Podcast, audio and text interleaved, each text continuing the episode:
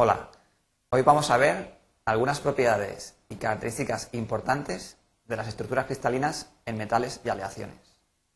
En particular, estudiaremos la estructura cúbica centrada en caras, la estructura cúbica centrada en el cuerpo, la estructura hexagonal compacta y finalmente veremos una relación entre las estructuras estudiadas y las propiedades que vienen definidas por estas.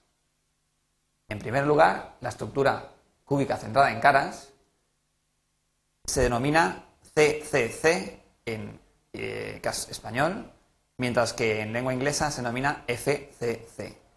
La notación de estas estructuras es muy importante porque en diversos libros aparecerán como una o como otra, y es importante diferenciarlas bien y no confundirlas.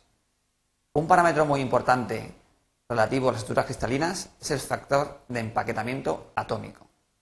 En el caso de la cúbica centrada en caras, es un factor de 0,74, es decir, un 74%. ¿Esto qué quiere decir?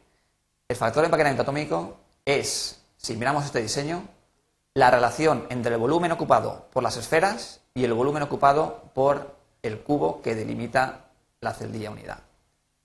En este caso, repito, cúbica centrada en caras, tenemos un factor de empaquetamiento atómico del 74%. Esto quiere decir que esta estructura es compacta.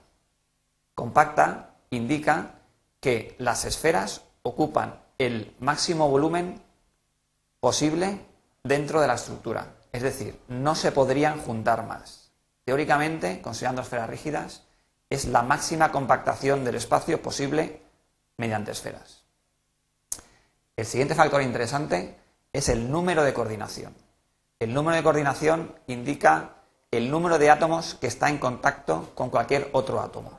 Esto se ve muy claramente mediante un símil de pelotas de ping-pong, en el cual podemos observar cómo cualquier átomo, y en particular este, está en contacto con otros 12 átomos. Veámoslo.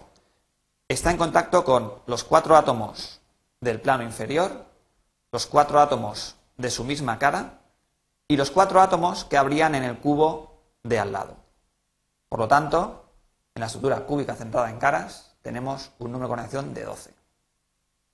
El siguiente parámetro importante sería la relación arista-radio, es decir, la relación que hay, si miramos en el diseño, entre la arista del cubo y el radio del átomo. Esta relación se reduce mediante eh, geometría y viene a ser que la arista es igual a dos veces el radio por raíz de 2. Finalmente, como ejemplos de metales y aleaciones que tienen esta estructura cristalina, podemos citar al aluminio, cobre, al hierro gamma, al níquel, plata, oro y platino, entre otros. La siguiente estructura cristalina importante es la cúbica centrada en el cuerpo. Asimismo, describiremos los factores más importantes, como hemos hecho antes con la cúbica centrada en caras. El primero de ellos es la notación. Es muy importante diferenciar de la cúbica centrada en caras, porque en este caso lo denominamos en español mediante CC, solo dos Cs, cúbica centrada. Mientras que la notación inglesa es eh, o da menos lugar a equívocos porque es más clara. En este caso es BCC, Body Center Cubic. El factor empaquetamiento atómico en este caso es inferior, es decir, esta estructura no es una estructura compacta, es solamente del 0,68, es decir, el 68% del volumen de la celdilla unidad está ocupado por esferas. El número de coordinación en este caso es muy fácil de individuar. Podemos observar cómo efectivamente el átomo central, el que está en el centro del cubo, está en contacto directo con otros ocho átomos, los cuatro de una cara y los cuatro de la cara contraria. Por lo tanto, el número de coordinación en esta estructura es 8.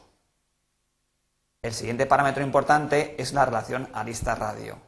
En este caso, al igual que en el anterior, haciendo una relación geométrica, podemos llegar a obtener que la relación entre la arista y el radio es igual, que la arista es cuatro veces el radio dividido raíz de 3.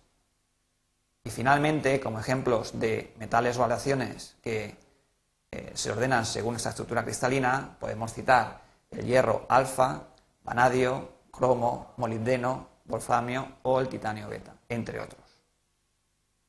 Con respecto a la estructura hexagonal compacta, podemos observar ciertas similitudes y diferencias con las anteriores, en particular con la cúbica centrada en caras. Es importante conocer en qué se parecen y en qué se diferencian.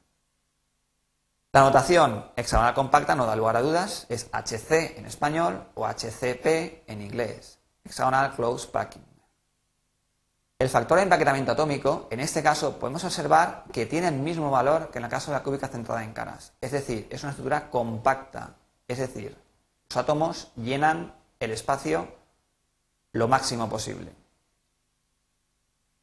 El número de coordinación vemos que se repite también con respecto a la en caras. Sigue siendo 12.